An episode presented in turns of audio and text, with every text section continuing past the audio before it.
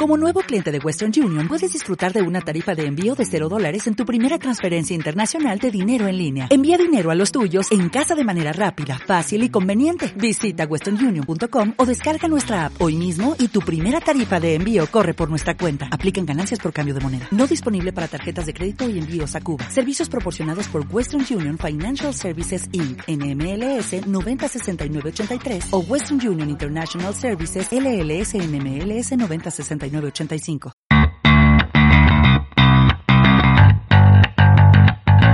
Hola, soy Carol Gordillo y les doy la más cordial bienvenida al podcast de Estrategas, un programa único en el que hablamos de todo lo relacionado a la gestión de personas. Prepárate para escuchar sobre las nuevas tendencias y resolver tus dudas relacionadas con este fascinante mundo del talento humano. Si quieres tener acceso a mucho más contenido similar, visítanos en www.estrategas.com.gt. Hola a todos y a todas, espero que estén muy bien, que estén teniendo un excelente inicio de semana yo estoy muy contenta porque hay muchas noticias en estrategas que todavía no podemos compartir, pero que ya pronto ustedes irán enterándose de los nuevos proyectos que tenemos, de las nuevas metas, de los nuevos retos. Y estamos muy contentos de poder seguir a lo que a lo que viene este último trimestre del año que suena para nosotros muy prometedor y también el próximo año que ya estamos viendo ahí con algunos proyectos en puerta que estaremos muy muy contentos de todo lo que se viene y ya les estaremos compartiendo. Por ahora, muchas gracias a todos los que nos acompañaron el día domingo 6 de octubre en el tema del desayuno que tuvimos con el tema de inteligencia emocional. Estuvimos junto a 30 personas, se llenó el cupo compartiendo el tema, así que muy contentos y muy agradecidos y estén atentos porque vienen los últimos eventos del año que yo considero que no se los pueden perder. El 10 de noviembre, que es día domingo también, vamos a estar viendo el tema de atracción y selección de personas y estaremos profundizando ahí un poquito en cada uno de los pasos del proceso de atracción y selección, pero por supuesto que no será algo teórico, sino muy práctico, muchos ejemplos, retos que podamos compartir. Recuerden que el cupo igual es limitado a 30 personas, así que están invitados. Si quieren más información, visiten nuestras redes sociales, visiten nuestra página web y ahí estaremos posteando muy pronto nuestros eventos que son estos dos días de noviembre, día domingo y miércoles 4 de diciembre, que es el taller de DNC y plan maestro de capacitación. Y hoy tenemos nuestro episodio número 75, qué bonito número para empezar en este mes de octubre. Y hoy quiero hablarles acerca de un tema que puede sonar un poco sencillo, pero cuando empezamos en una empresa o en cualquier organización, en un departamento o una unidad de gestión de personas, una de las primeras cosas que yo siempre recomiendo es que hagamos un diagnóstico. Este tipo de diagnóstico se llama diagnóstico situacional del talento humano. Es un diagnóstico distinto a un diagnóstico de clima, a un DNC, que también es un diagnóstico, pero específico de necesidades de capacitación. Y como se habrán dado cuenta, hay diferentes diagnósticos, incluso hay diagnósticos de comportamiento eh, o de desarrollo organizacional. Yo creo que ese es un muy buen tema por si quieren que lo platiquemos también. Pero cuando me refiero a estos diagnósticos que realizamos al inicio de un trabajo, desde la perspectiva de talento humano, hay varias herramientas que podemos utilizar para llegar a conocer la situación actual de una empresa relacionada con la gestión de sus personas.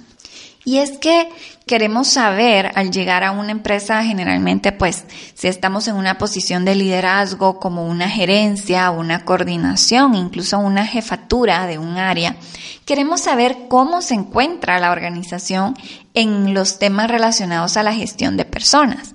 Y en este punto, pues lo que buscamos es generalmente hacer algunas encuestas con preguntas y yo creo que algunos les he comentado, quizás algunos lo han visto, Mm, yo particularmente tengo una herramienta de diagnóstico situacional que tiene 21 áreas de talento humano y las vamos revisando una a una con, con cada uno de los clientes. ¿Qué les sugiero hacer para iniciar este tipo de, de herramientas a través de encuestas?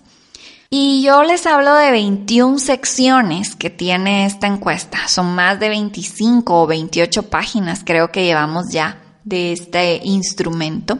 Y la verdad es que no se completa obviamente ni en una hora ni en un día, es a través de varias sesiones y es un proyecto como tal. Mm, sin embargo, pues lo vamos a ir revisando poco a poco en, en algunas empresas clientes. Yo lo que les recomiendo es que ustedes puedan desarrollar su propia herramienta de encuesta de diagnóstico situacional. Eso lo podemos hacer iniciando a través de un listado de los diferentes procesos que tiene una unidad de gestión de personas. Les voy a apoyar un poquito. Dentro de, por ejemplo, mi instrumento de diagnóstico situacional, tengo procedimientos, porque no nos vamos a procesos, sino que yo lo desgloso bastante a procedimientos como atracción, uno, selección, dos, inducción, contratación, capacitación, evaluación y gestión del desempeño, salud y seguridad ocupacional, temas, por ejemplo, de compensaciones, pero también incluyo separado temas de incentivos, tema de beneficios y otros procedimientos que yo cuando llego a una empresa cliente o en mis posiciones que he tenido liderando alguna unidad, una gerencia o una coordinación de talento humano, pues lo que busco es hacer preguntas a los encargados de cada una de las áreas o a quienes llevan los procesos y me gusta preguntarles cómo están realizando el procedimiento.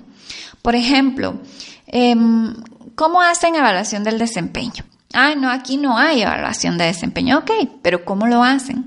De alguna manera, la empresa ha, ha llegado al punto en el que se encuentra y quizás lo tienen en una forma más empírica, pero lo realizan. Lo mismo sucede con procesos de atracción y selección, por ejemplo. Y llego a empresas y me dicen, bueno, ah, contratamos a una empresa que se dedica a hacerlo. Ok, esta es una forma de cómo lo hacen. Y yo lo que estoy buscando es no juzgar a la empresa ni decir, ah, qué mal o ah, qué bien que tienen esto. Por el momento es solo recabar información.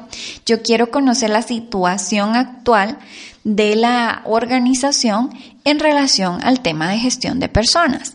Y por eso a mí me gusta dividirlo en secciones por cada uno de los procedimientos. Y a cada procedimiento le hago todas las preguntas que sean necesarias, por ejemplo, en contratos. ¿Cómo es su proceso de contratación? ¿Quiénes autorizan? ¿Cómo lo tienen que firmar? ¿Lo llevan al Ministerio de Trabajo, por ejemplo? ¿O lo suben a través de las plataformas? ¿Ya tienen los contratos virtuales? ¿Esos contratos han sido revisados por un abogado? ¿O cómo redactaron estos contratos? Eh, cuando hay una, un cambio de posición, ya sea una promoción o un cambio de posición interno, le actualizan o modifican el contrato individual de trabajo y realizan el mismo procedimiento? Todas estas preguntas que yo estoy haciendo ahora, pues que son las que se me vienen a la mente en este momento, pues son preguntas que nos ayudan a conocer cómo la empresa ha manejado estos temas. Y ese tipo de encuestas luego nos sirven para hacer un informe del diagnóstico situacional en el que yo puedo presentar todos los hallazgos, que es cómo lo están trabajando actualmente. A mí siempre me gusta hacer un informe de cada uno, separado por cada una de las áreas y al final poder hacer un análisis de las prioridades, de qué temas voy a, voy a priorizar para elaborar un plan de trabajo, ya sea para un año o hasta para dos años. Y luego pues ya lo vamos dividiendo en seis meses o en cuatrimestres, por ejemplo. Esa es una de las maneras más comunes que, hay para hacer un, un diagnóstico situacional. Sería a través de las encuestas. Sin embargo, también hay otras herramientas que ya están desarrolladas metodológicamente, como lo es una matriz fodal o el FODA, DAFO le dicen en muchos países, o también podrían hacer un análisis PESTEL, que ciertamente estos dos tipos de análisis se elaboran más para la organización en general. Por eso es que me gusta a mí cuando hablamos del FODA, por ejemplo, yo les explico que lo estamos haciendo solamente de la unidad de talento humano. Si yo hago un análisis FODA para la unidad de talento humano, las fortalezas y las debilidades las voy a orientar hacia el departamento, no hacia toda la organización como normalmente hacemos en una parte más administrativa y o financiera. Y las oportunidades y las amenazas, pues las voy a enfocar fuera de mi departamento. Por ejemplo, ¿qué oportunidades tengo si la alta gerencia o los dueños de la empresa están dispuestos a invertir? Eso es una oportunidad. ¿O qué pasa con una amenaza, ya sea porque la competencia publica sus anuncios utilizando, por ejemplo, una plataforma interna que facilita el recolectar CVs y eso me puede generar a mí una amenaza o quizás puedo poner como amenaza el hecho de que de nuevo la, competencia tiene un paquete de beneficios y de compensación más atractivo que el que yo puedo ofrecer a los colaboradores, tanto para un proceso de atracción y selección como para la fidelización de mis colaboradores.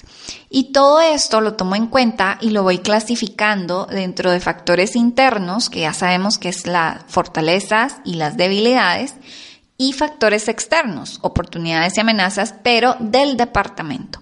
Yo desde una perspectiva de talento humano no me voy a involucrar cuando hago mi análisis situacional, mi diagnóstico situacional de talento humano, no voy a involucrar temas financieros, de procesos o mm, temas del negocio como de la competencia, pero sobre servicio al cliente o satisfacción de los clientes, porque yo necesito en esta etapa el propósito de la herramienta de diagnóstico es obtener información para identificar prioridades de trabajo. Entonces lo que yo necesito es en, realidad hacer un énfasis en conocer cómo se están realizando cada uno de los procedimientos de talento humano y de eso poder tomar una decisión. Luego de que ya tenemos el listado de fortalezas, oportunidades, debilidades y amenazas, que es cada una de las palabras que conforman las siglas FODA, con eso nosotros vamos a hacer una matriz fodal. Y es en donde se encuentran las fortalezas con las oportunidades, las fortalezas con las amenazas, por ejemplo, las debilidades con las oportunidades, las debilidades con las amenazas. Y cuando yo encuentro, tengo una matriz en la que puedo hacer esta combinación entre estos cuatro aspectos, lo que busco es plantearme estrategias que puedan aprovechar las fortalezas, minimizar o eliminar las debilidades, que puedan aprovechar también esas oportunidades y eliminar las amenazas o estar atento a las amenazas y ver de qué manera voy a sobresalir o, sobrepasar estas amenazas. Y lo que corresponde es que podamos hacer un listado de estrategias, pero aquí tienen que ser estrategias bastante específicas. Y con estas estrategias, con la matriz fodal y con la encuesta de diagnóstico, yo puedo elaborar ya un plan de trabajo. Hay otras herramientas, como les comentaba, la herramienta de Pestel, que me gustaría hablar de esta herramienta la próxima semana y así concluir con este tema de diagnóstico situacional. Y es una de las herramientas metodológicas que nosotros utilizamos desde una práctica profesional. Los sugerimos que lo hagan los alumnos para poder identificar prioridades de trabajo, pero también se puede aplicar al contexto de una empresa real del día a día y poder hacer este tipo de análisis. Así que eso era lo que quería compartirles el día de hoy. Les agradezco como siempre que estén aquí pendientes de este episodio. Me gusta cuando veo tantas descargas de cada uno de los episodios, así que muchísimas gracias. Que tengan una excelente semana y que estén muy bien. Hasta luego.